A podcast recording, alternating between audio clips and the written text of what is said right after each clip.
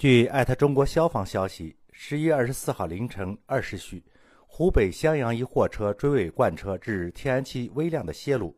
襄阳消防支队出警途经襄阳北高速收费站的时候被拦下，查看证件齐全后被问各种问题。问清后表示要按程序向上级请示，看能否放行。经过一段时间交涉后才放行。下高速的时候又遭遇了同样的问题。十一月二十五号。湖北省高管局说，事发的时候啊，收费人员是见本为货车的消防车办理了客车 ETC，所以就多问了一句是货车还是客车，因此呢，在询问情况的时候延缓了消防车的通行。山峰说：“一句话的事儿嘛。”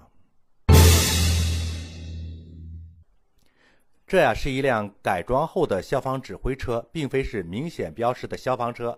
管理人员一眼看上去有点傻傻分不清，这并不可笑。有专用的通道不走，非要走人工的通道。管理人员问句是客车还是货车，是几个人乘坐的，也不多余吧？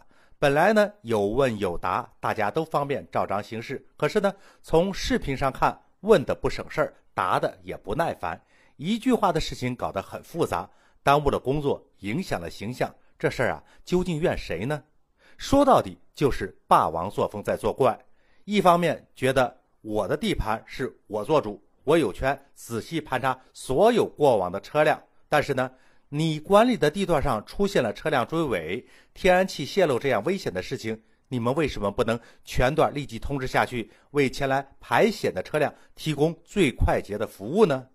另一方面的脸啊。也是够十五个人看半个月的了，别人问一句你就拉一声警报，崩几个字儿，为什么就不能做到快速准确的回复对方的问题呢？